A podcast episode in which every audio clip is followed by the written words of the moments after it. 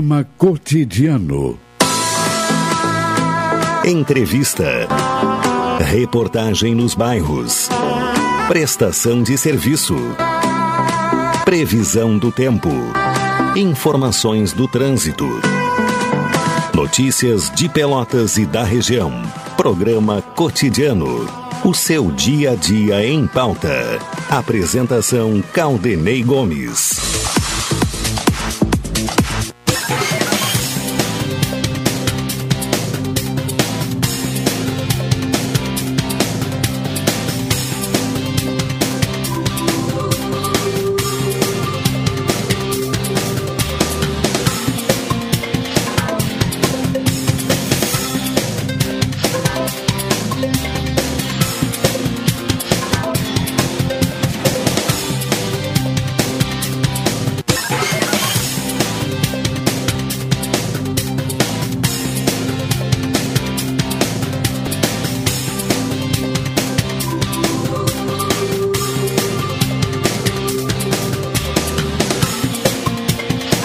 Boa tarde, ouvintes. Começa aqui na Pelotense o programa cotidiano, nesta quinta-feira, 13 de julho de 2023.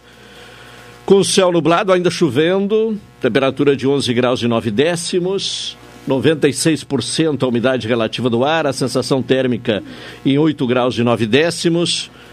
Sob efeito né, do ciclone extratropical que atingiu o sul do país, né? Não só o Rio Grande do Sul, Santa Catarina, Paraná e até mesmo em São Paulo, né, a registro de vento forte. Então, mais do que o sul, né, também parte do sudeste é, sendo atingida por este ciclone extratropical. Estaremos tratando no programa de hoje das consequências da ventania e da chuva forte ocorrida na madrugada desta terça-feira. Exatamente conforme estava previsto, né? não pegou ninguém de surpresa.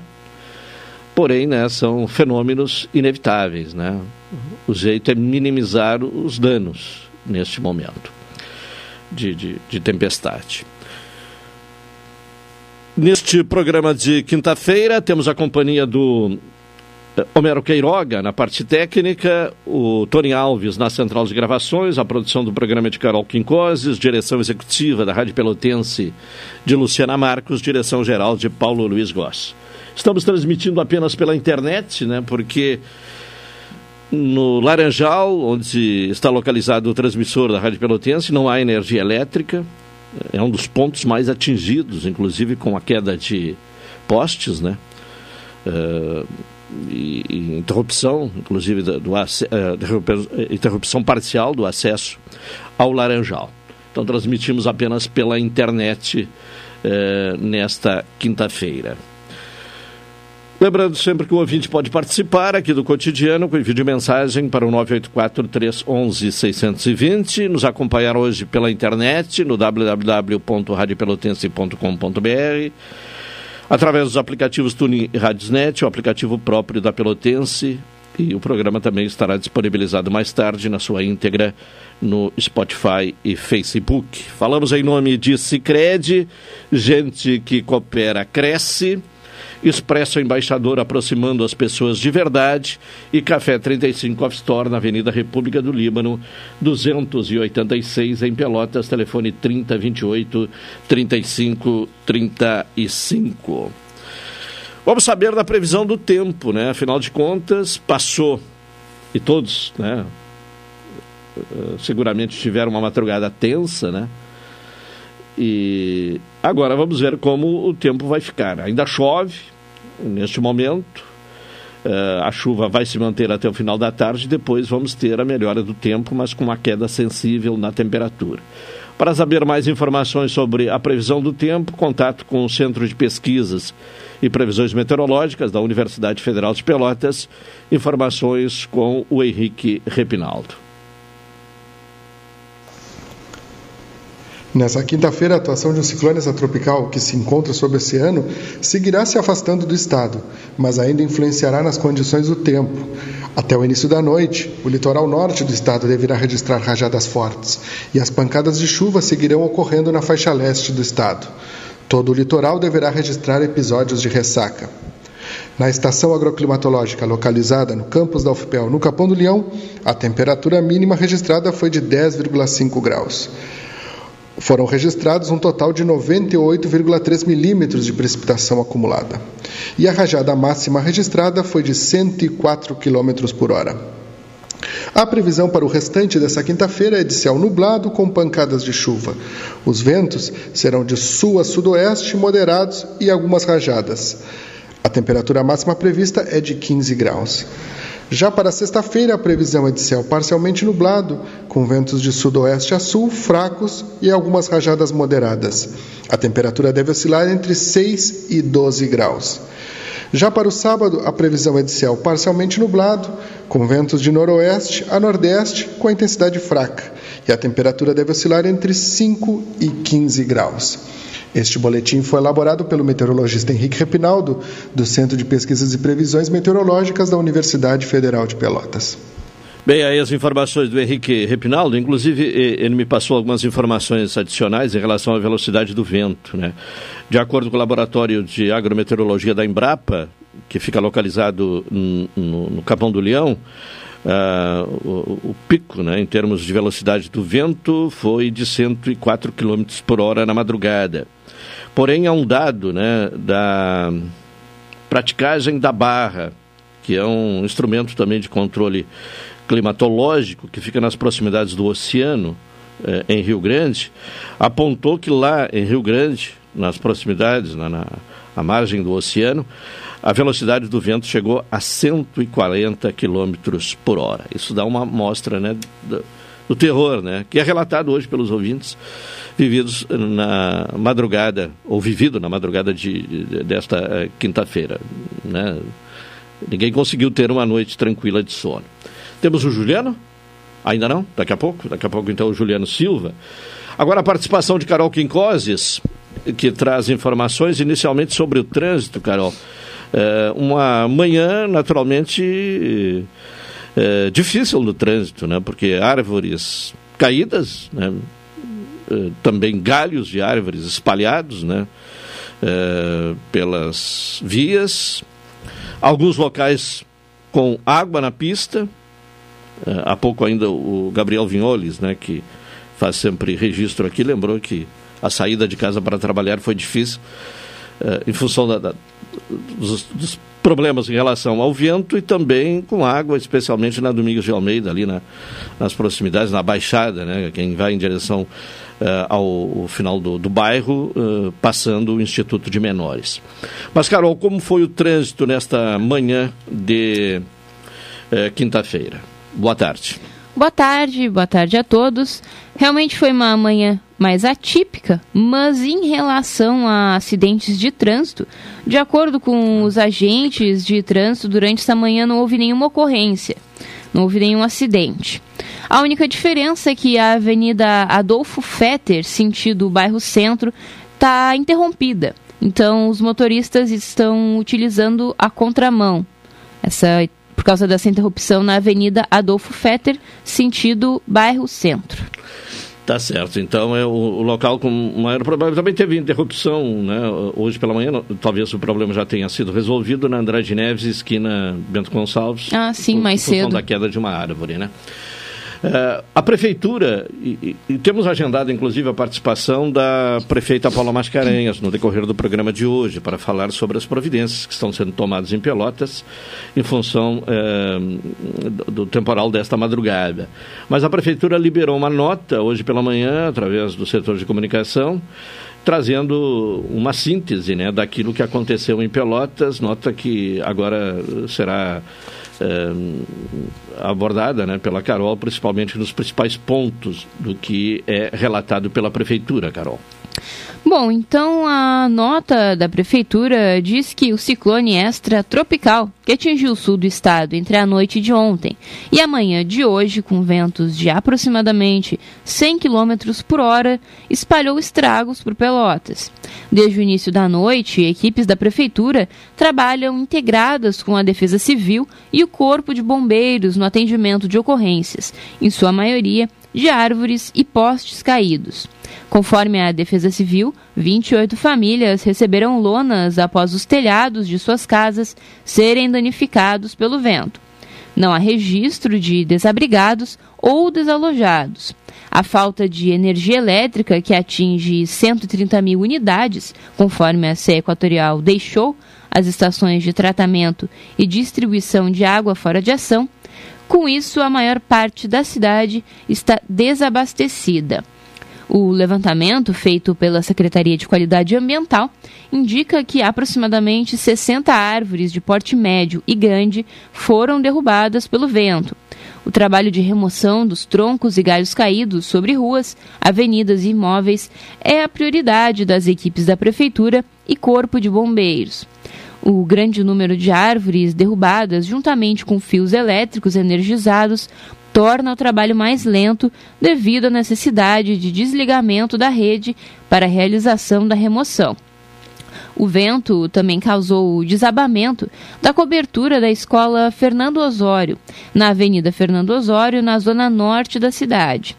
Conforme a medição pluviométrica feita pelo Serviço Autônomo de Saneamento, SANEP, a chuva atingiu 135 milímetros entre a tarde de ontem e a manhã dessa quinta-feira. Várias áreas da cidade estão alagadas e equipes das sete regiões administrativas de bairros estão mobilizadas em ações de limpezas emergenciais de valetas. A nota completa ela está no site da prefeitura. É, e inclusive uma informação posterior é que as aulas hoje estão suspensas e amanhã também, né? Até para que equipes técnicas da prefeitura possam verificar as condições dos prédios da esco das escolas eh, municipais, se houve algum comprometimento ou não. Uh, e tem esse caso né, específico da escola Fernando Osório, que teve o teto literalmente arrancado, né? Bom, algumas consequências também, né? O, o Cicred, que é nosso patrocinador aqui, está informando que, em consequência do mau tempo, o evento de lançamento do Plano Safra foi transferido de hoje para o dia 21 de julho, às 18h30, no auditório da sede administrativa em Pelotas. A cooperativa avisa os associados que já haviam se inscrito no, uh, se inscrito no link né, uh, do convite para o evento que a inscrição permanece válida uh, para o dia 21. Mais informações procurem o seu gerente nos próximos dias. Informação então do Cicred, lembrando seus associados que o lançamento do plano Safra, que seria hoje, foi transferido para o dia 21 de julho, às 18h30, mas quem já preencheu o, o cadastro, né, se inscreveu para participar do evento, a inscrição continua valendo. Uma outra informação também, consequência deste período né, de pós-temporal, audiência pública, ontem inclusive conversamos aqui no programa né, com a representante do GAMP, do Grupo de Apoio uh, Autônomos, uh, o Grupo de, Autônomo de, de Mulheres, e, e a audiência pública que seria realizada na Câmara para falar sobre a rede de apoio, especialmente uh, a casa de, de, de abrigo, de, de, acolhida às mulheres vítimas de violência, a audiência pública foi uh, adiada. Né? A audiência pública da Procuradoria da Mulher, que aconteceria hoje, sobre a rede de proteção e enfrentamento à violência contra a mulher, é, está transferida devido aos impactos causados pelo ciclone que atingiu nossa cidade nesta madrugada. São muitos estragos e ainda seguimos sem energia e desabastecimento em muitas regiões. É, em breve haverá o anúncio de uma nova data para a, a realização desta audiência pública na Câmara Municipal para tratar da rede de apoio às mulheres vítimas da violência. 12 horas 46 minutos. Vamos ao intervalo para retornar na sequência com o cotidiano desta terça-feira.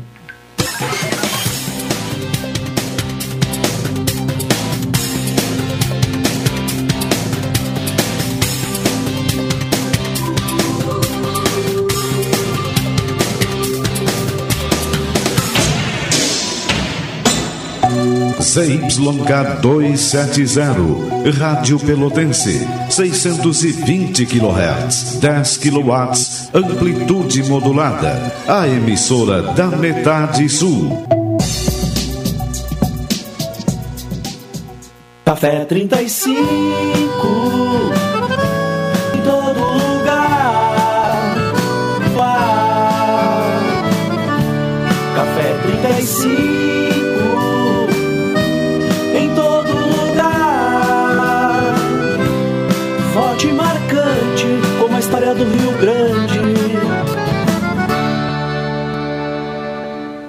existisse um jeito mais humano de cuidar da sua vida financeira? Humano de verdade. Daqueles que você escolhe entre a tecnologia e o atendimento olho no olho, por exemplo. Ou escolhe se quer enviar uma mensagem ou tomar um cafezinho com a gente, já pensou? Aqui no Sicredi você tem um atendimento sempre próximo, porque você é sócio da cooperativa. E isso faz toda a diferença. Venha para o Sicredi, onde o dinheiro rende um mundo melhor. Campanha do Agasalho Rádio Pelotense. Separe roupas, cobertores, calçados, produtos de higiene ou alimentos não perecíveis e deixe aqui na Pelotense, Rua Alberto Soveral 64 ou na Ótica Lume, 7 esquina Osório.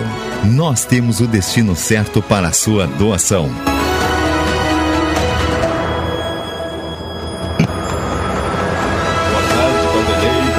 Campanha do Agasalho Rádio Pelotense. Apoio a Roseira Pelotas. Dedicação para produzir a qualidade que você merece. Ótica Lume. Nosso foco é a sua visão.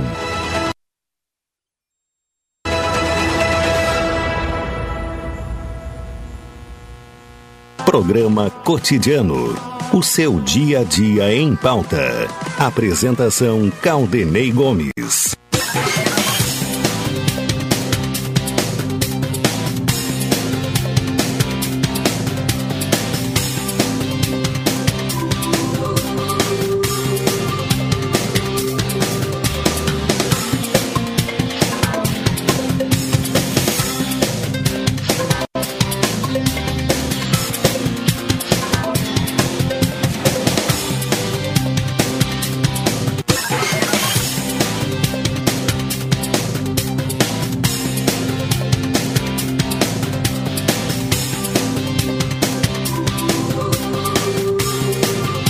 Estamos de volta com o programa cotidiano, 12 horas 49 minutos. Sicredi, gente que coopera, cresce, expressa o embaixador aproximando as pessoas de verdade. Café 35 Off Store na Avenida República do Líbano, 286 em Pelotas, telefone 3028 35 35. Daqui a pouco vamos ao comentário do Hilton Lozada, né? Diretamente de, de, de Brasília. Mas antes, uma informação, né? A, a 97 Expofeira já tem data definida, Carol Quincós. Uma das maiores atrações do calendário de eventos de Pelotas tem data marcada.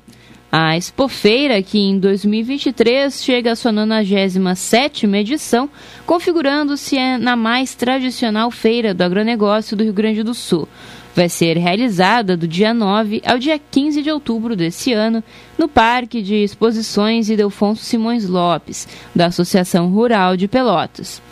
Com o slogan Nossa História Tem Voz, a expofeira desse ano traz como tema central a necessidade de comunicar, de assumir a narrativa e mostrar não apenas para Pelotas e região, mas também para o Estado, para o país e em escala internacional papel relevante exercido pelo agronegócio regional.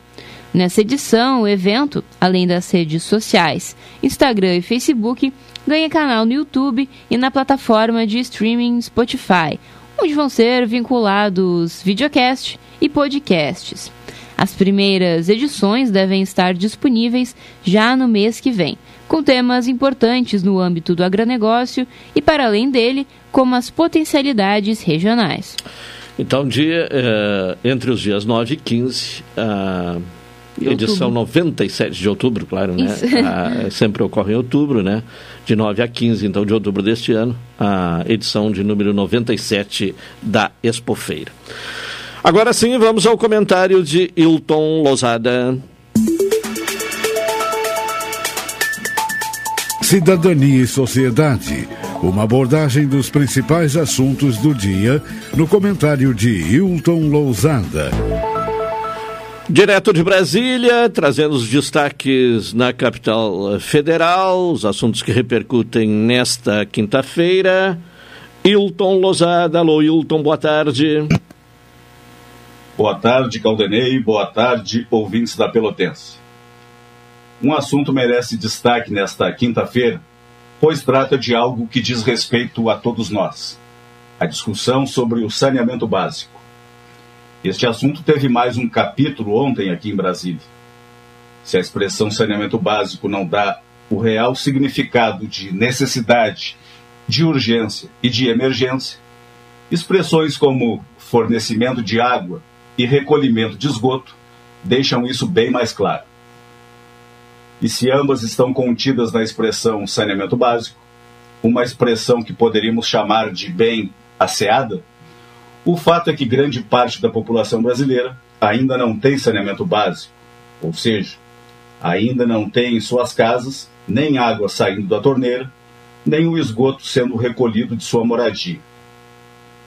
Dito dessa forma, parece que fica mais claro e dimensiona melhor a questão. E ainda que isto aconteça, e acontece há muito tempo, e ao que tudo indica ainda acontecerá por bastante tempo, vale lembrar que nos primeiros dias de abril, a questão do saneamento básico teve mais um capítulo, com assinatura pelo presidente da República de decretos que promoviam alteração no chamado Marco Legal do Saneamento Básico.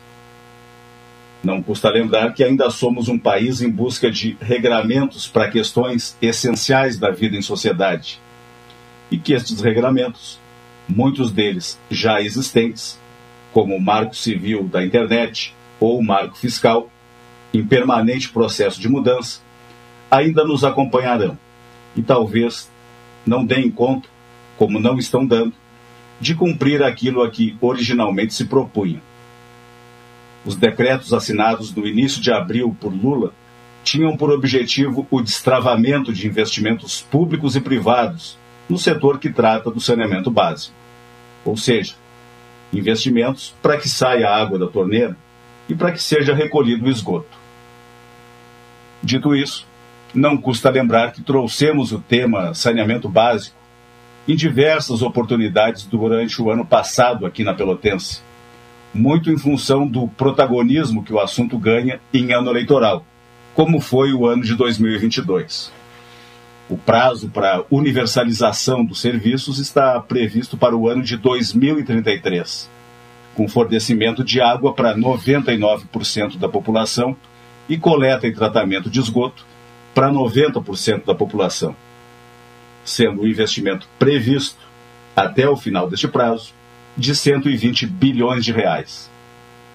Evidentemente que a relevância do assunto, que é um assunto inclusive de natureza humanitária, pode ser compreendida através de alguns dados. Dentre eles, os investimentos necessários para que cheguemos a 2033 da forma prevista no marco do saneamento.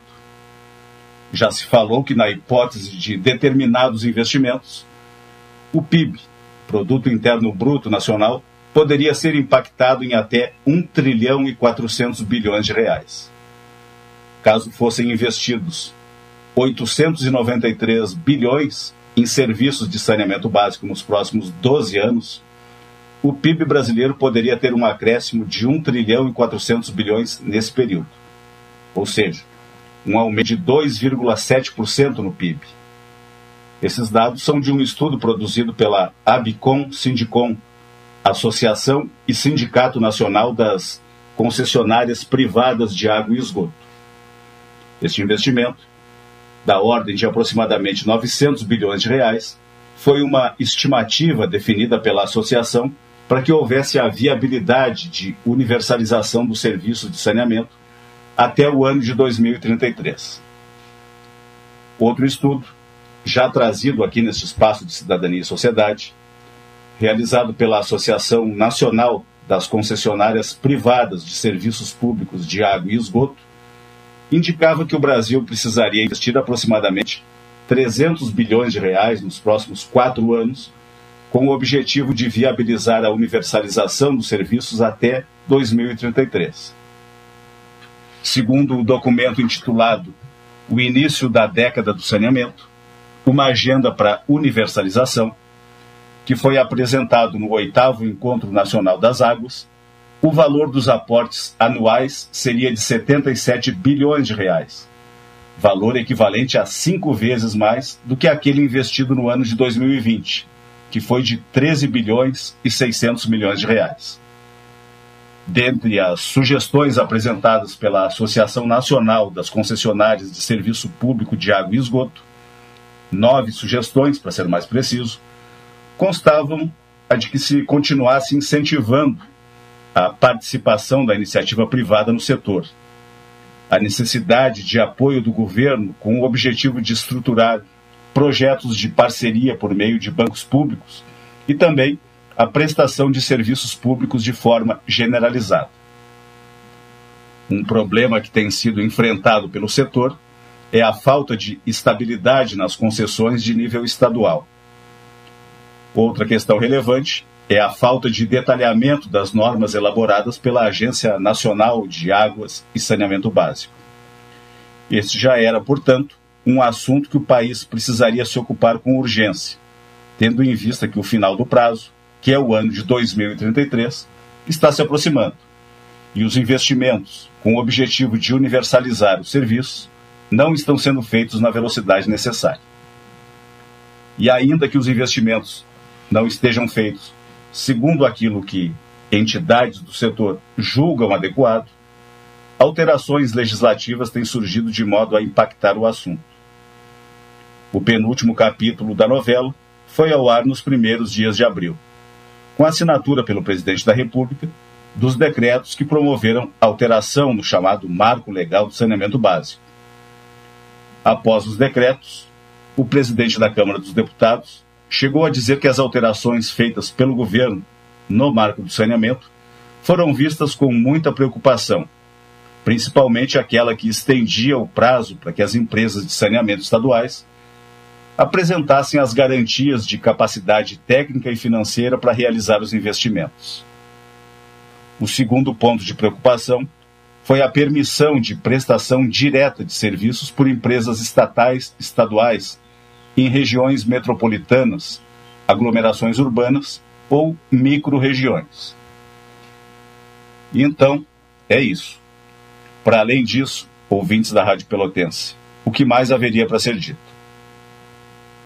Recentemente, no mês de maio, para ser mais preciso, a Câmara dos Deputados derrubou os dois decretos de Lula e que agora seriam votados no Senado Federal.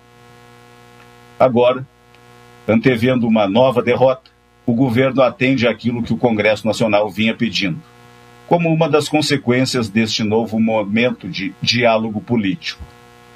O Diário Oficial de ontem trouxe a publicação de dois decretos assinados pelo presidente da República sendo um deles o que trata da prestação regionalizada dos serviços públicos de saneamento, e o outro tratando da metodologia para comprovação da capacidade econômico-financeira dos prestadores de serviços de abastecimento de água potável e de recolhimento de esgoto sanitário. Vale registrar que o saneamento básico é questão essencial para a existência humana e é utilizado em vários rankings internacionais. A qualificação das cidades é uma obrigação que se impõe, justamente em um momento histórico no qual as cidades buscam criar polos de tecnologia, cidades inteligentes e por aí vai. Universalizar o saneamento básico é apenas o básico. Por fim, a derrota do governo na votação deste tema na Câmara dos Deputados, no mês de maio, demonstrou a fragilidade política do governo que agora se encaminhava para uma nova derrota no Senado Federal. Ao revogar os decretos e perceber a fraqueza legislativa do governo, Lula aceita as condições impostas pelo Poder Legislativo e passa a operar a partir de certa racionalidade. A de que não pode continuar dando murro em ponta de faca. Caldenei. Comentário de Hilton Lozada, no espaço de Cidadania e Sociedade. Ele retorna amanhã aqui neste espaço com a sua opinião. Pontualmente, uma hora, segue chovendo em Pelotas. Vamos ao intervalo, em seguida retornaremos.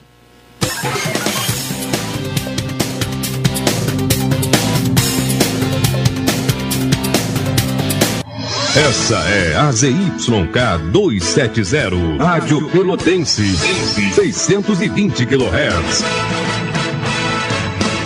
Música, esporte e notícia. Rádio Pelotense, 10 kW. Café 35,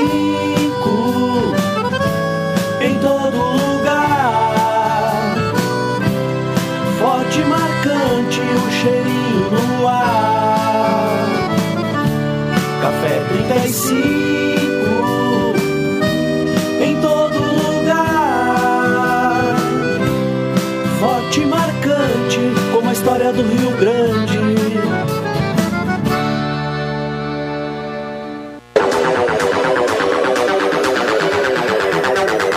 Você sabia que pode comprar passagem sem sair de casa?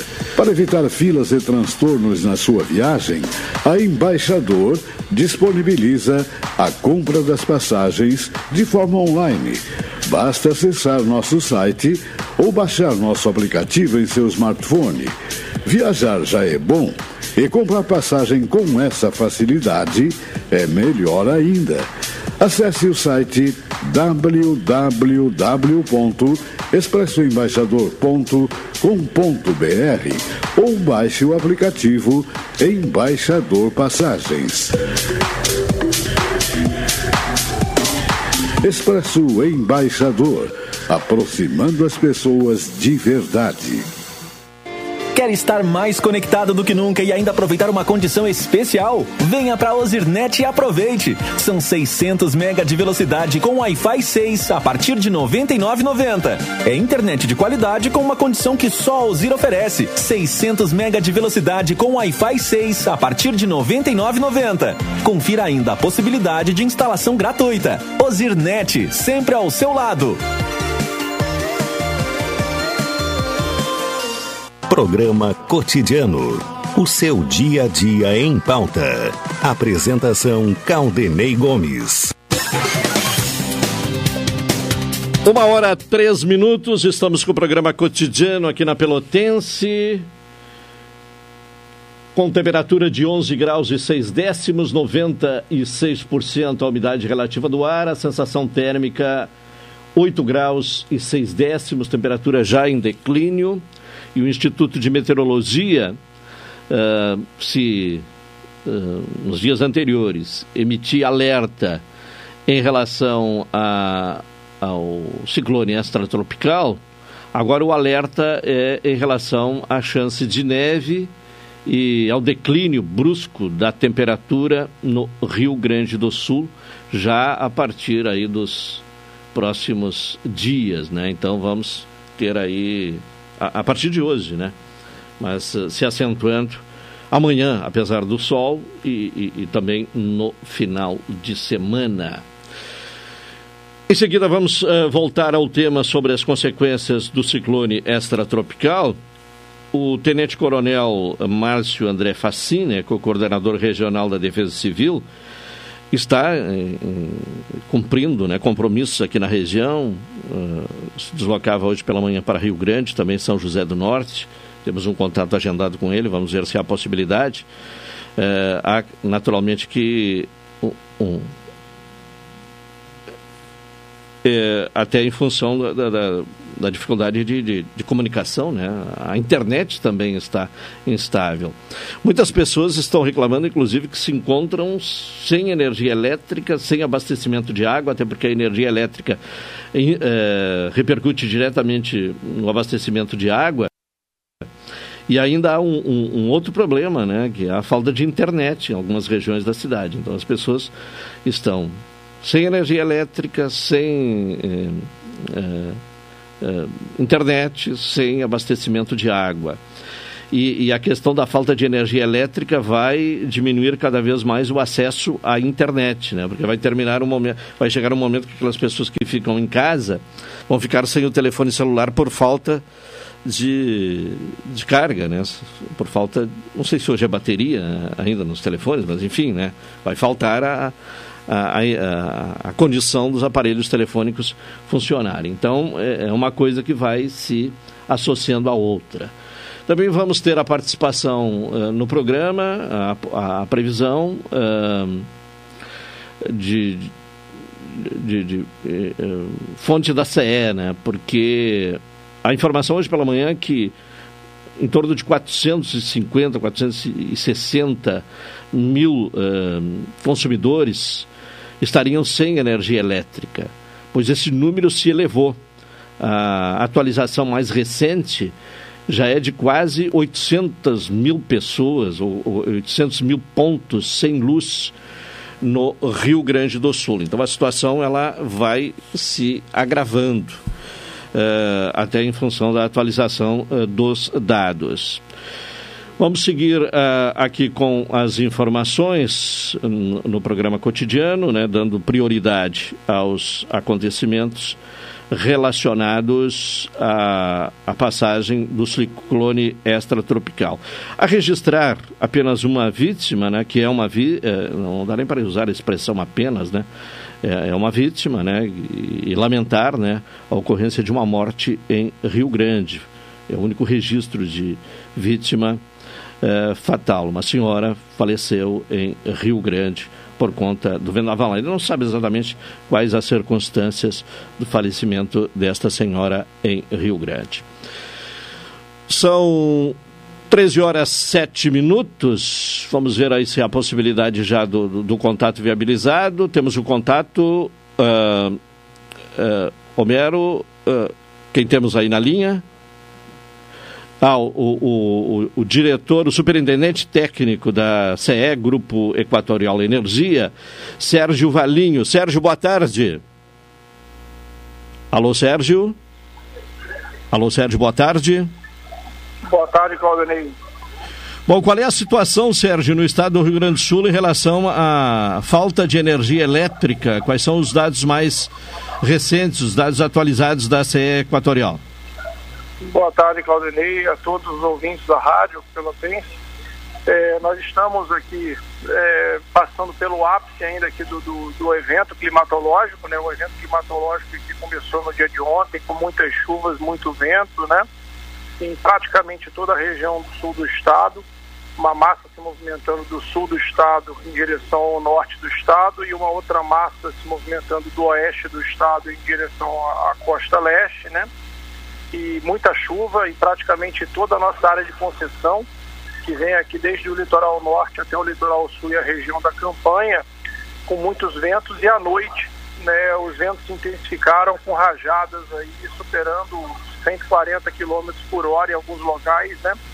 E causando danos aí a, não só ao sistema elétrico, mas também a várias cidades, né?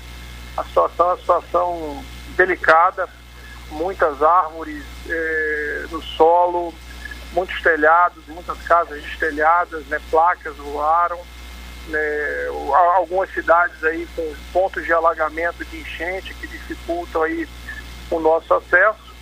E também nessas condições mais severas de chuva e vento, a gente tem questões de segurança dos profissionais que, que estão ali trabalhando e por, muitas das vezes um reparo que a gente faz ele volta a, a ocasionar um novo problema com um retorno de uma situação de ventos fortes, né? Então no ápice desse evento nós chegamos a registrar um pouco mais de 700 mil clientes né, impactados, espalhados aí praticamente por toda a nossa área de concessão.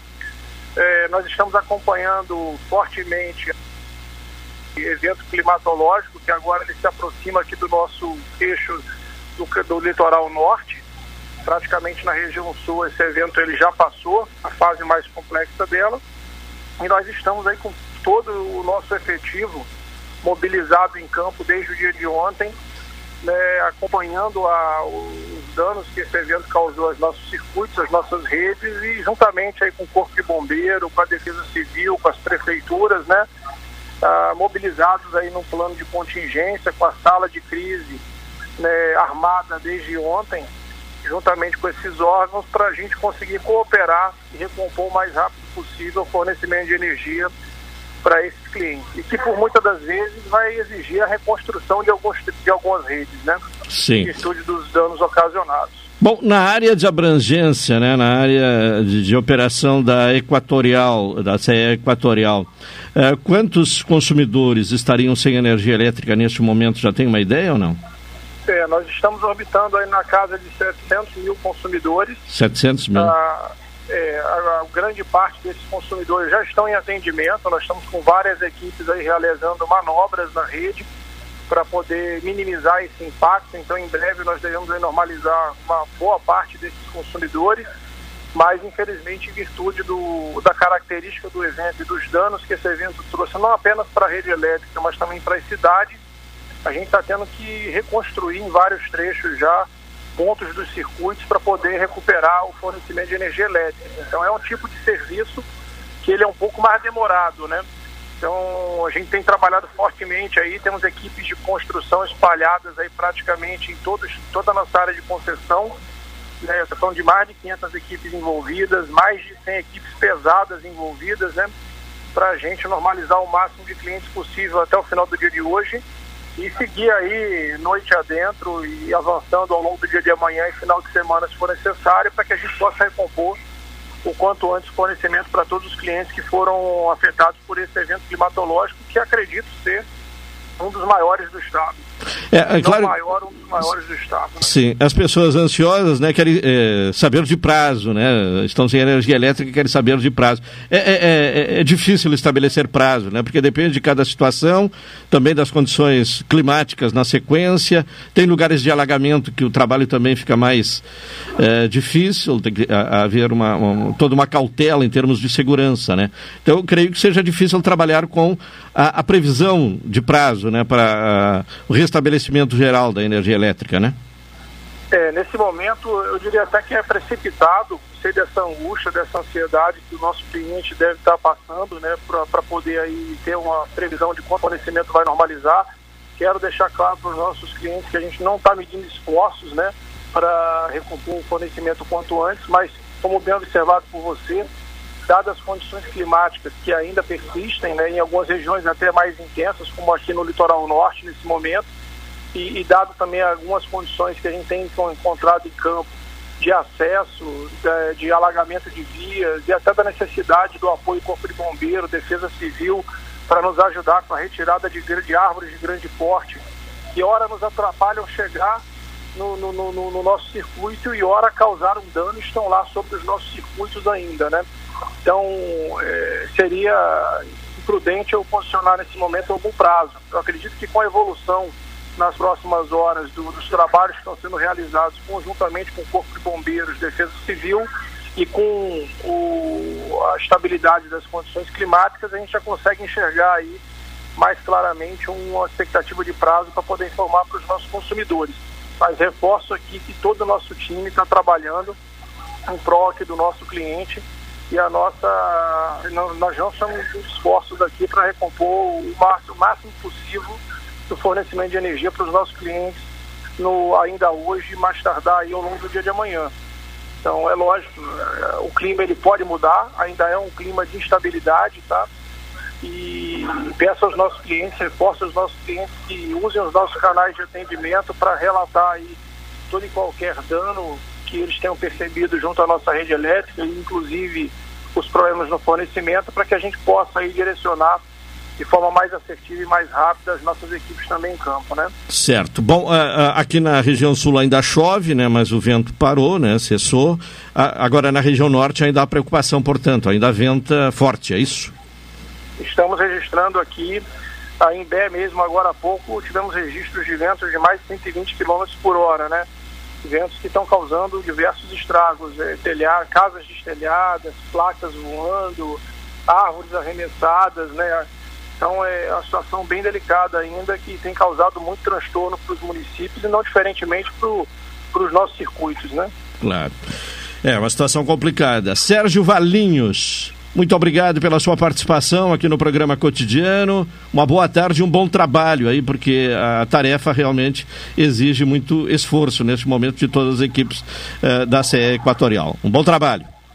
Eu agradeço a oportunidade de estar falando aqui com todos os ouvintes da rádio né, e estamos aqui à disposição para prestar qualquer esclarecimento. É, sempre que necessário, podem bater aqui a nossa porta que nós iremos atendê-los reforço o nosso compromisso aqui. Estamos trabalhando arduamente com a CUNCO para normalizar essa situação que se formou depois desse evento climático o quanto antes. Tá certo, muito obrigado e uma boa tarde. Uma boa tarde.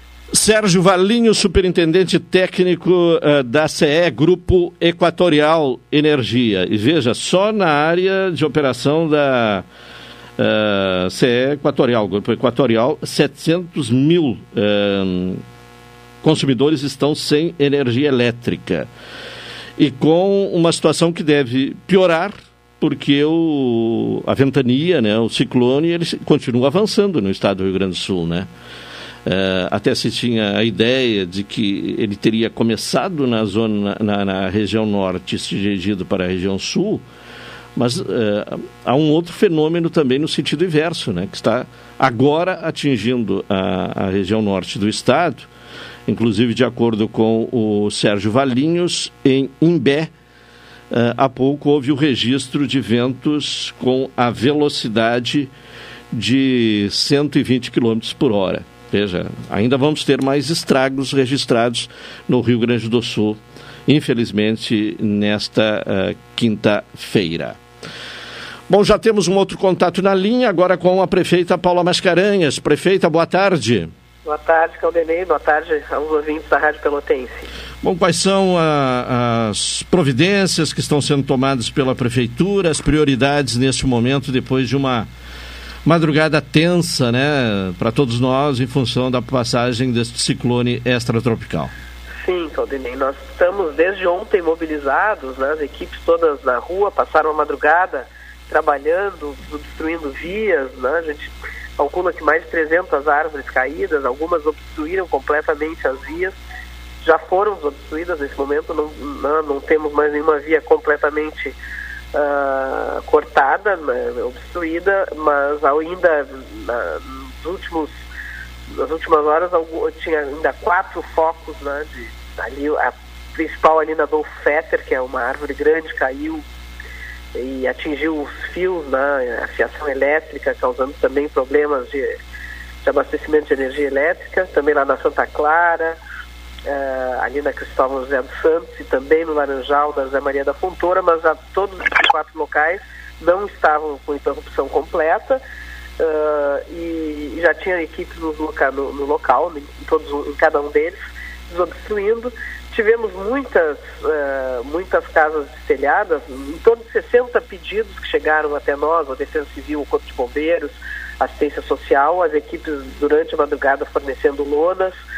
Uh, e não tivemos famílias até o momento desalojadas nem desabrigadas. Em princípio, as pessoas que tiveram problemas maiores em casa decidiram permanecer nas suas casas, né? Foram as nossas equipes tiveram contato com elas e tudo mais. Uh, mas nós temos, na verdade, nosso grande problema, agora a prioridade né, número um, é a questão do abastecimento de água, que está sendo muito prejudicado, tanto a produção de água potável quanto a distribuição, uh, pela questão da energia elétrica. Né? Nós temos, pela atualização dos dados da CE Equatorial, 130 mil unidades consumidoras sem energia elétrica no município de Pelotas, isso é quase que a cidade inteira, né? E, e, e isso está atingindo as ETAs, Uh, passamos a noite com a Eta Moreira fora, sem energia. Agora, né, algumas horas atrás, ela re restabeleceu lá, mas as outras, da a Eta Santa Bárbara, a estação de recalque, todas elas sem energia e vários, no mínimo cinco reservatórios né, espalhados pela cidade sem energia elétrica também. Ou seja, nós não estamos conseguindo produzir a água nem distribuir para uma grande parte da cidade.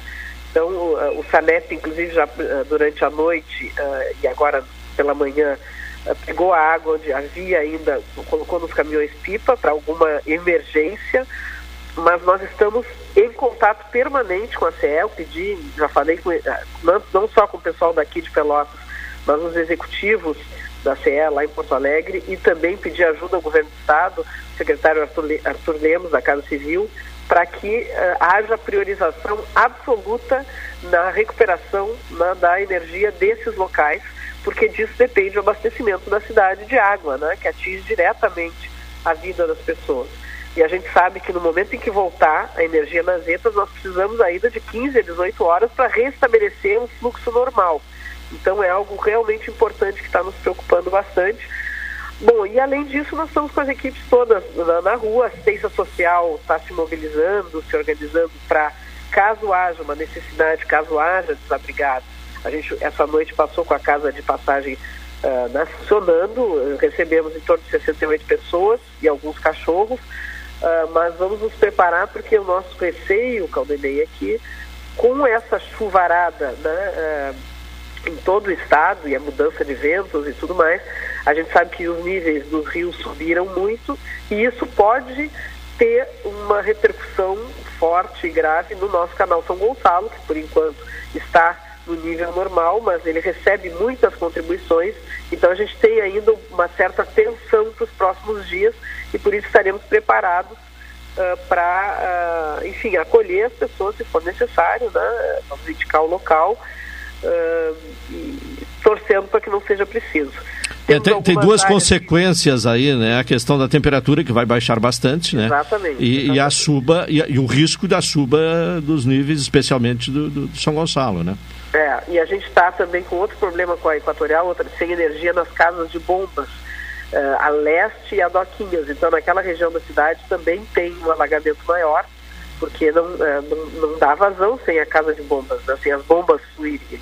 As comportas estão abertas, a água está fluindo, mas muito menos, com menos velocidade do que deveria para o nível de chuva, foram 140 milímetros né, nessas últimas uh, 24 horas. Então, uh, é uma preocupação também, a gente está se preparando, temos, vamos distribuir alimentos também para algumas regiões, como o Pontal da Barra, que estão isoladas, uh, enfim, e continuamos né, atentos.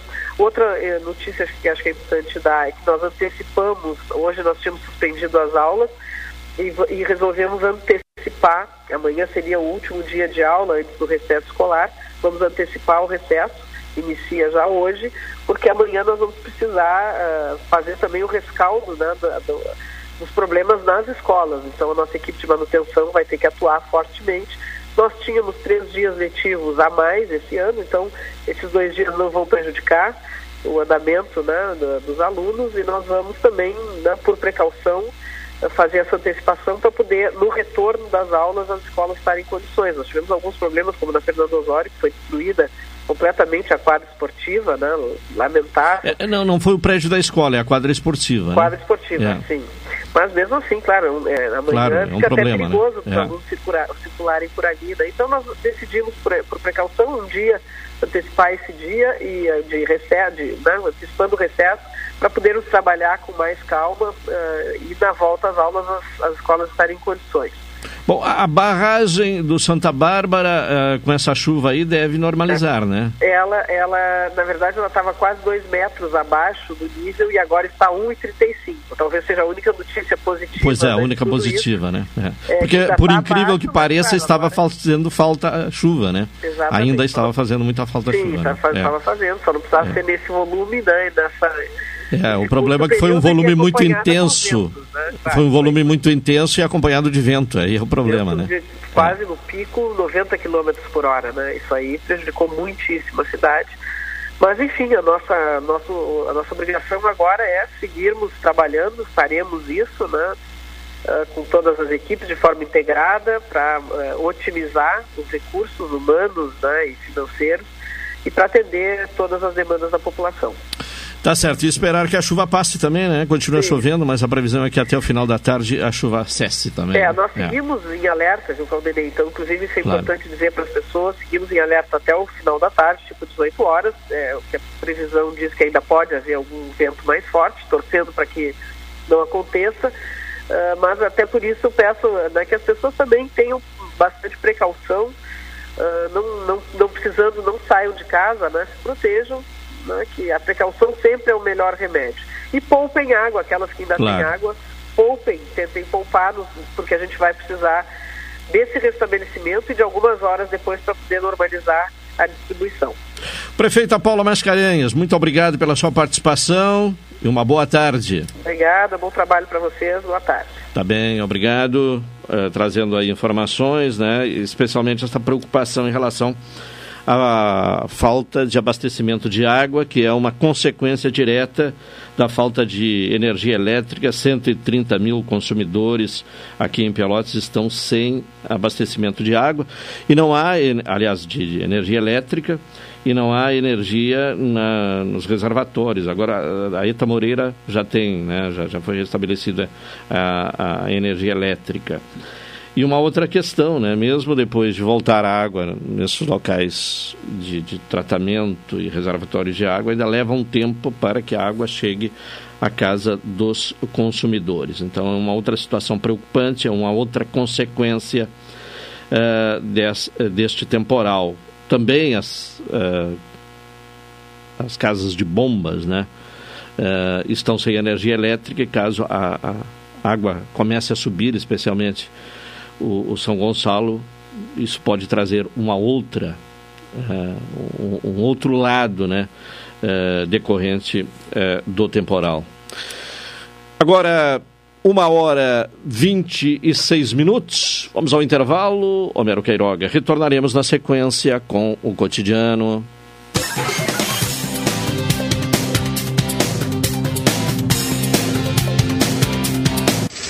Esta é a ZYK 270, Rádio Pelotense, 620 kHz. Música, esporte e notícia. Rádio Pelotense, 10 kW, a mais antiga emissora gaúcha. A Rádio Show da Metade Sul. Transportadora Fonseca Júnior é VaptVupt por você. Ligue 053 3278 7007 e transporte suas encomendas com praticidade, rapidez e segurança.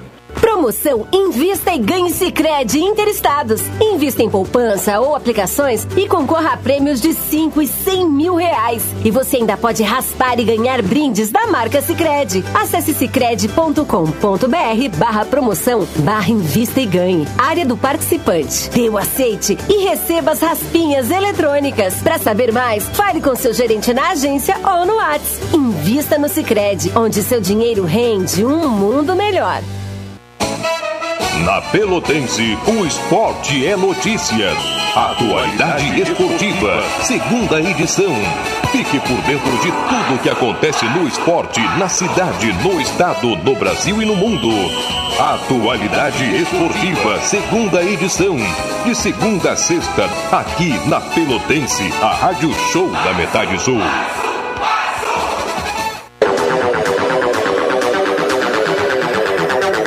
Você sabia que pode comprar passagem sem sair de casa? Para evitar filas e transtornos na sua viagem, a Embaixador disponibiliza a compra das passagens de forma online. Basta acessar nosso site ou baixar nosso aplicativo em seu smartphone. Viajar já é bom e comprar passagem com essa facilidade é melhor ainda. Acesse o site www.expressoembaixador.com.br ou baixe o aplicativo Embaixador Passagens. Expresso Embaixador, aproximando as pessoas de verdade. Café 35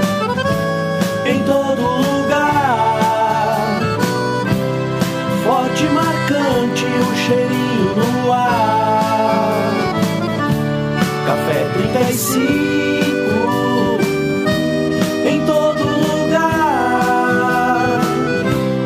Forte, marcante, como a história do Rio Grande. Com vocês, o hit desse inverno.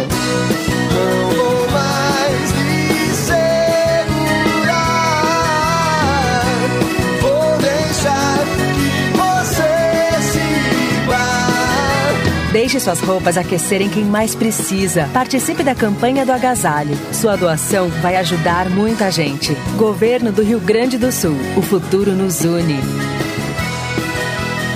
Apoio Rádio Pelotense 620 AM. Todo mundo ouve. Programa Cotidiano. O seu dia a dia em pauta. Apresentação Caldenei Gomes.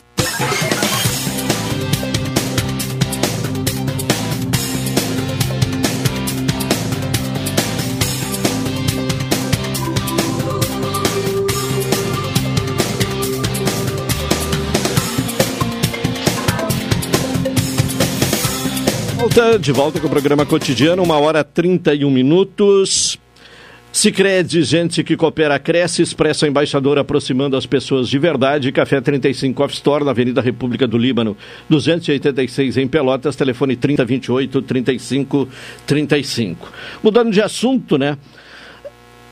Amanhã, dia 14, uh, vai ser realizada às 14 horas em Porto Alegre uma Assembleia Geral de Mobilização de Professores e Funcionários de Escolas uh, Estaduais. Para falar sobre o assunto, contato com a professora Elenir Schirer, que é presidente do CEPERS. Professora, boa tarde. Boa tarde, Claudinei. Boa tarde, ouvintes da Rádio Pelotense, do programa Cotidiano. É um prazer estar conversando com vocês. Bom, o, qual é o objetivo? Né? É uma assembleia de mobilização, mas a, a questão salarial está em pauta, é isso? Exato, nós temos uma assembleia com duas pautas. Primeiro, a organização da nossa mobilização para arrancarmos do governo uma proposta salarial, já que fomos penalizados novamente com a contribuição do IP e o governo em nove anos só alcançou 6%, deu uma inflação que já alcançou 64%. Então, diante da, do empobrecimento uh, muito grande da nossa categoria, essa Assembleia vai ser para nós tratarmos da mobilização e de que forma fazermos a luta e a pressão para termos reposição salarial. Bom, qual o fato novo, qual o argumento novo que será utilizado a fim de sensibilizar o governo de que é, é preciso haver esta valorização profissional dos servidores da educação? Bom, o fato novo foi as negociações que o governo fez em relação ao ICMS, que teve a, a devolução do governo federal para o Estado, e também a questão da energia que estava no STF que o governo ganhou. Então, são valores novos que entraram. Nós este, estamos dentro dos servidores com os fiscais da Fazenda que apontam que em agosto o governo sairá da margem prudencial, podendo dar reajuste. Então, diante desses fatos novos, estaremos organizando a categoria para começarmos o segundo semestre com muita força. Sim, e em termos de mobilização, claro que a questão vai ser resolvida na Assembleia, mas qual é a tendência? Olha, primeiro, com certeza, nós voltaremos a fazer visitas às escolas em todo o estado, conversando com essa categoria, mostrando as possibilidades, para a gente decidir quais os meios de mobilização que vamos utilizar.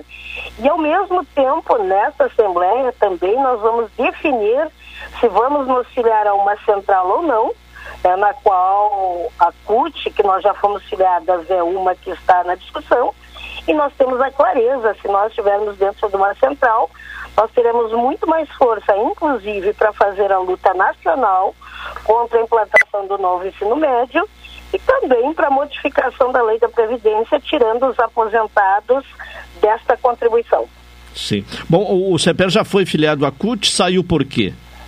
Bom, nós éramos filiados à CUT, quando nós assumimos, e é importante a gente dizer, nós temos um Conselho Geral de Manhã que organiza a pauta da Assembleia, nós fomos surpreendidos à tarde, sem discussão nenhuma, com a proposta de desfiliação, e quem propôs, sabia disso, se organizou para ter maioria na Assembleia.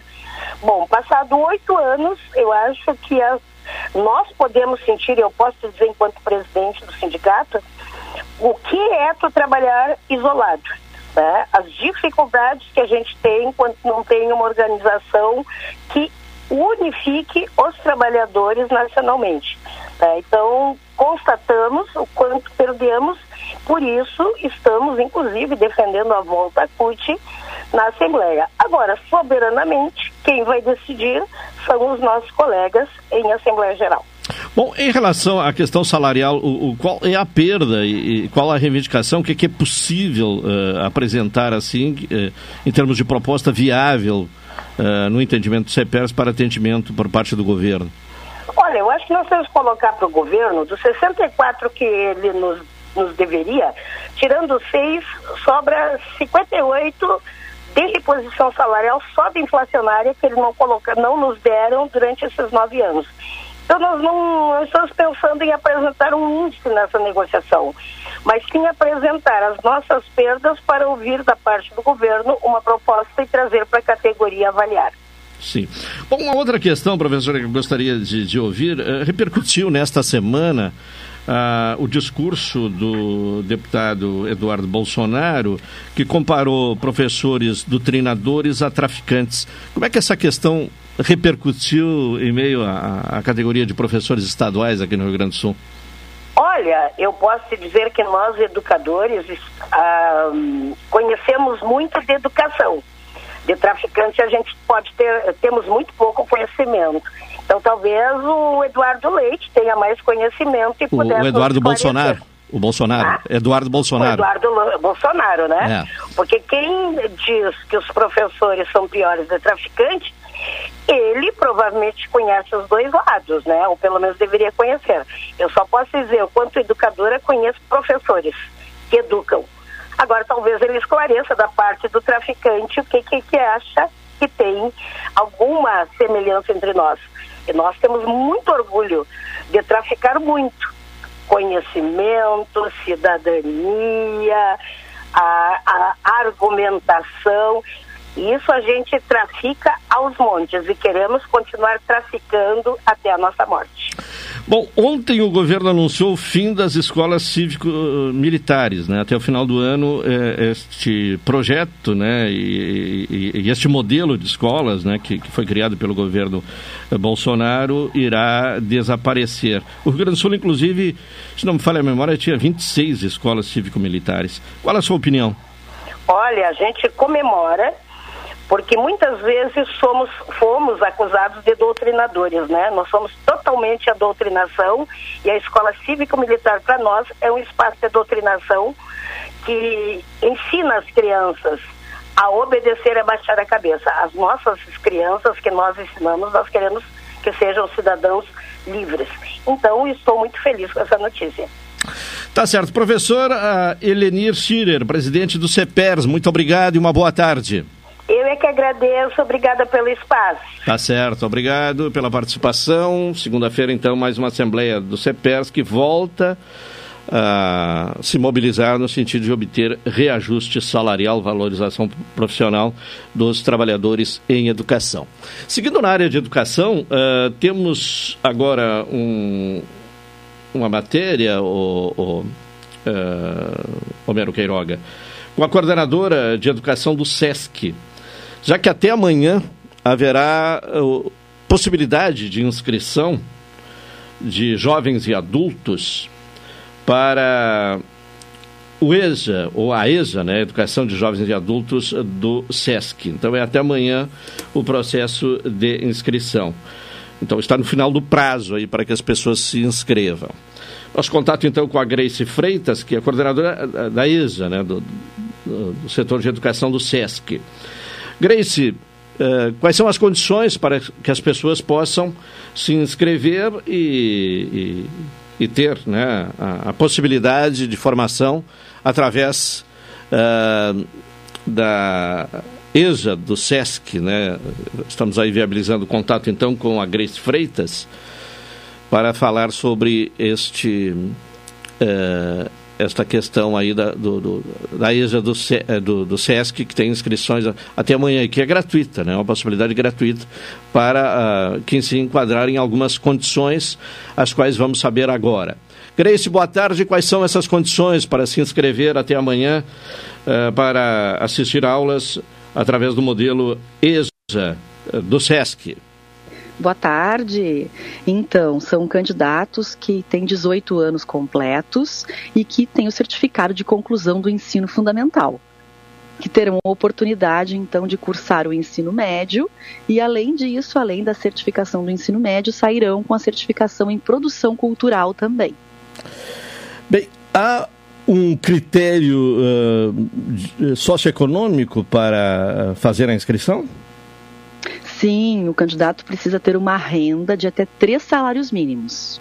Certo. E o curso é totalmente gratuito. E, em qual modelo? É modelo presencial? Uh, de que forma uh, ocorrem as Nós aulas? Traba nós trabalhamos com o modelo semipresencial. Então, o curso é composto por 80% da parte EAD, onde o aluno desenvolve na plataforma, em casa, no horário que melhor for, né, mais conveniente para os seus estudos. Então, toda a parte da formação geral básica, né, da, do, da, do português, da matemática, ciências, toda a parte dos componentes curriculares é feito IAD e 20% do curso é presencial. Isso caracteriza uma aula semanal no polo escolhido pelo aluno. Quantas vagas estarão sendo disponibilizadas para Pelotas? 80 vagas para Pelotas temos. Nós já temos várias turmas em andamento, inclusive temos uma turma de formandos agora em agosto, né? A primeira turma de formandos. E para o próximo edital, que inicia as aulas agora em agosto, dia 14 de agosto, início das aulas, nós estamos disponibilizando 80 vagas. Quantas turmas por ano? Nós temos dois editais por ano, sempre no primeiro e no segundo semestre. Né? Em média, esse número de vagas que é oferecido. E quanto tempo leva para obter a certificação uh, do ensino médio? São três semestres. Então são, uh, são três semestres, né? O curso é composto por três semestres e onde o aluno desenvolve tanto a parte AD como o presencial uma vez na semana, então no polo. Nas turmas anteriores, uh, todas as vagas foram preenchidas?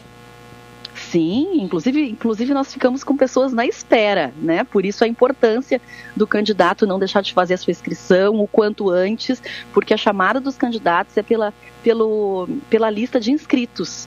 Né? Então, o polo, assim que recebe a inscrição, já contata esse estudante para que ele vá até o polo, entregar a documentação necessária e já realizar a sua matrícula. Então, assim que as vagas são preenchidas, encerram-se né, as matrículas. Não há necessidade de ser comerciário ou dependente de comerciário. Não, público em geral. Basta ter 18 anos completos, ensino fundamental completo e uma renda de até três salários mínimos. Sim. Qual o perfil deste aluno que frequenta a EJA do SESC? É possível estabelecer esse perfil? Sim, geralmente são jovens e adultos, né, que não concluíram seus estudos no tempo correto, na idade correta, são trabalhadores do comércio, empresas geral da, da cidade e que buscam uma, uma formação até para melhorar a sua, sua colocação no mercado de trabalho. Né? E o curso, como tem essa parte da qualificação profissional, o, o, o estudante já sai com essa possibilidade né, de uma nova oportunidade de inserção no mercado de trabalho em produção cultural. Por que produção cultural? É, a opção do SESC de escolher esta especialização profissional? É que o nosso curso ele já é, ele já foi organizado a partir da, do novo ensino médio, né? Onde é exigido um itinerário formativo, ou seja, uma qualificação profissional. E o SESC optou até por já ter um, um know-how nessa parte de cultura, né, de educação, de cultura, e também através de pesquisas identificou-se que isso era uma carência no mercado né, e uma oportunidade. Então, por, esse, por essa experiência do SESC nessa área, foi, foi escolhida esse itinerário formativo. De que forma os jovens e adultos podem se inscrever para a EJA do SESC? Então, através do site do SESC, até o dia 14 agora, né, www.sescrs.com.br, vão encontrar lá EJA e AD do SESC, vão realizar a sua inscrição, uh, aguarda o contato do polo durante a inscrição é importante lembrar que ele precisa escolher o polo que ele deseja frequentar as aulas presenciais. No caso aí em Pelotas. Isso não pode ser esquecido porque a inscrição pode ser anulada se o estudante não escolher o polo correto. né? Então ele escolhe o polo correto, Canoas irá, desculpa, uh, Pelotas irá contatar esse estudante. Esse estudante vai até o polo com seus documentos básicos de CPF, RG, o comprovante né, de, de, de conclusão do ensino fundamental. Isso é muito importante. O estudante precisa ter o ensino fundamental completo, seu comprovante de residência, e um comprovante né, que tenha até uma renda de até três salários mínimos. E todos os polos do SESC têm a, a EJA? Aqui no Rio Grande do Sul? Sim, nós temos hoje, nesse edital, nós estamos oferecendo em 34 polos, 34 cidades. Posso até te citar algumas, né? Alegrete, Bento Gonçalves, Cachoeira, Camacuã, Canoas, Carazinho, Caxias, Cruz Alta, entre outros. São 34 cidades que estão oferecendo neste edital. E nós temos o curso hoje funcionando em 36 já que estão em andamento. E agora, no final, e agora em agosto, nós estamos formando só no Rio Grande do Sul mais de 800 formandos que estão concluindo já o primeiro ciclo do curso. Bom, as aulas AB de que forma chegam ao aluno? Eh, qual a plataforma que é utilizada? É através de uma plataforma, a Blackboard, onde o aluno, ah, ao realizar a sua matrícula, entregou a documentação, realizou a matrícula, ele recebe login e senha, e aí ele tem a oportunidade de, de, de entrar lá na Blackboard, isso, as, as orientações, o polo passa essas orientações ao aluno, inclusive esse suporte também para esse letramento digital, né, que o aluno muitas vezes chega com, com alguma dificuldade nesse sentido, o polo dá esse suporte, então, o aluno pode acessar tanto em computadores do Polo, como também na sua casa, no seu celular, onde ele vai ter acesso a todos os conteúdos, como eu comentei, da, da Base Nacional Curricular. Ele vai fazer as avaliações também. Ele tem contato direto com os professores IAD, via chat, via mensagem, tudo dentro dessa plataforma. O aluno que não tiver um, um, um, computador, um telefone em boas condições, pode usar o equipamento do SESC? O Pode, o sim. SESC disponibiliza sim. sempre no polo presencial. É possível sim. Certo. Bom, o SESC ele está investindo na área de educação. Há pouco, inclusive, surgiu, uh, foi divulgado, foi veiculada uma informação de que o SESC vai investir na educação infantil aqui em Pelotas. A ideia é esta mesmo, investir mais uh, na área da educação? Sim, a educação está em pauta no SESC, assim, está em, em franca ampliação, né? Hoje nós estamos com 18 escolas de educação infantil, com três escolas de ensino fundamental no estado, e a ideia é ampliar. Inclusive em Pelotas já está sendo né, negociado, está sendo feito um estudo de mercado também para ver qual era o melhor local, e sim, tem, temos previsão de uma escola de educação infantil. Gratuita? Qual é a ideia? De que forma uh, é disponibilizada a educação infantil? A educação infantil do SESC hoje, é, eu, no estado, ela é 60% gratuita e 40% para alunos pagantes. Né? E em Pelotas, eu não sei te dizer ainda certamente esse percentual, mas nós vamos ter uma parte gratuita e uma parte para alunos pagantes. Certo. Grace Freitas, coordenadora do EJA, né, da EJA, Educação de Jovens e Adultos do SESC. Muito obrigado. Um bom trabalho, Disponha. uma boa tarde. Uma boa tarde, boa tarde. Tivemos aí então informações sobre a EJA do SESC. Inscrições até amanhã, diretamente na página do SESC ou uh, na, na, sede dos polos, né? aqui em Pelotas, na, na Gonçalves Chaves. Vamos agora ao intervalo. Uh, uma hora e um, 50 minutos. Retornaremos em seguida com o cotidiano.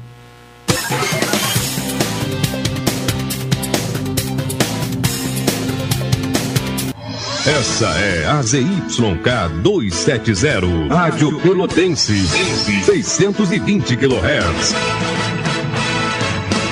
Música, esporte e notícia. Rádio Pelotense, 10 kW.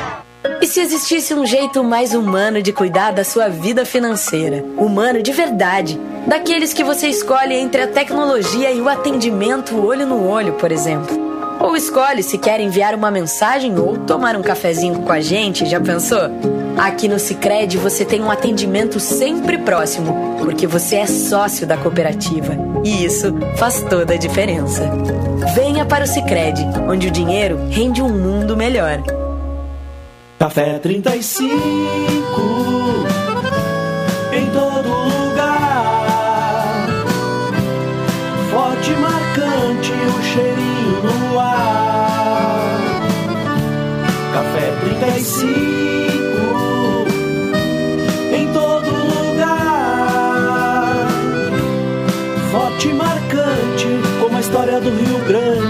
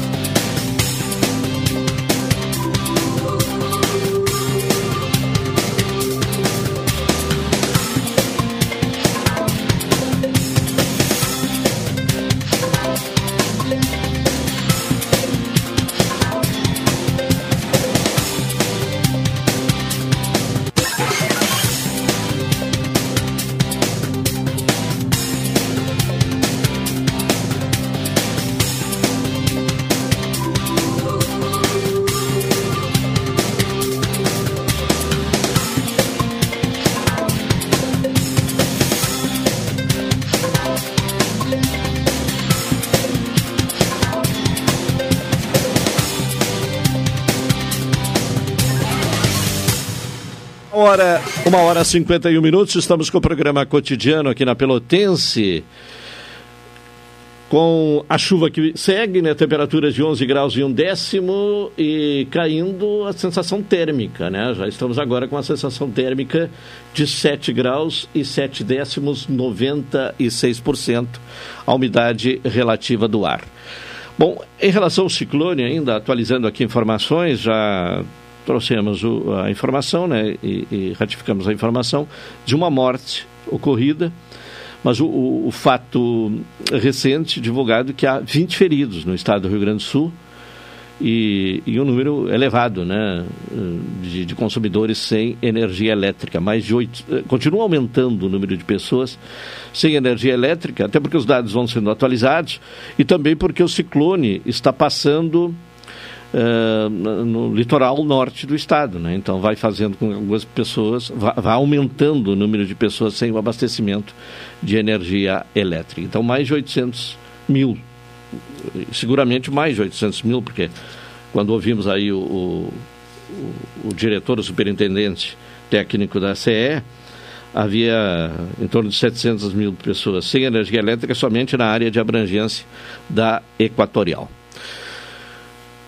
Carol Quincoses, vamos falar sobre a Petrobras, né? A Petrobras diz ter é, comprovado 10 casos de assédio sexual na empresa.